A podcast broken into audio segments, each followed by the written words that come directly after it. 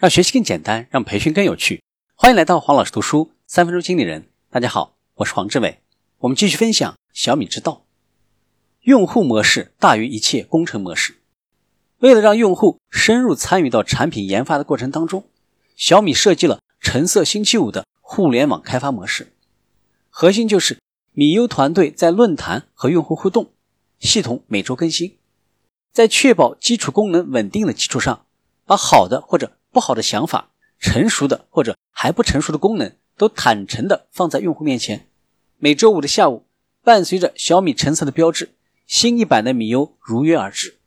随后，米优会在下周二让用户来提交使用过后的四格体验报告。通过这个报告，可以汇总出用户上周对哪些功能最喜欢，哪些觉得还不够好，哪些功能正广受期待。小米在内部还设置了爆米花奖。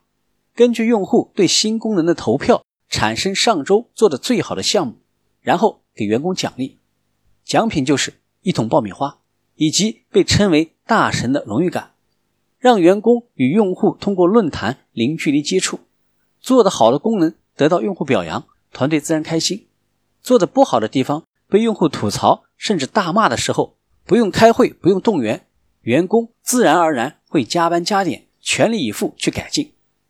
米优与论坛建立起了十万人的互联网开发团队，而团队最核心的就是小米的一百多个工程师。我们来看米优的参与感是如何构建的。第一个，开放参与节点，除了工程代码编写部分，其他的产品需求、测试和发布都开放给用户参与。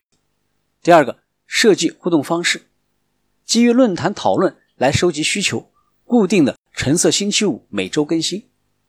第三个，扩散口碑事件，有基于产品内部的鼓励分享机制，还有集中资源所做的口碑事件。小米为最早参与测试的一百个用户拍了个微电影，叫做《一百个梦想的赞助商》。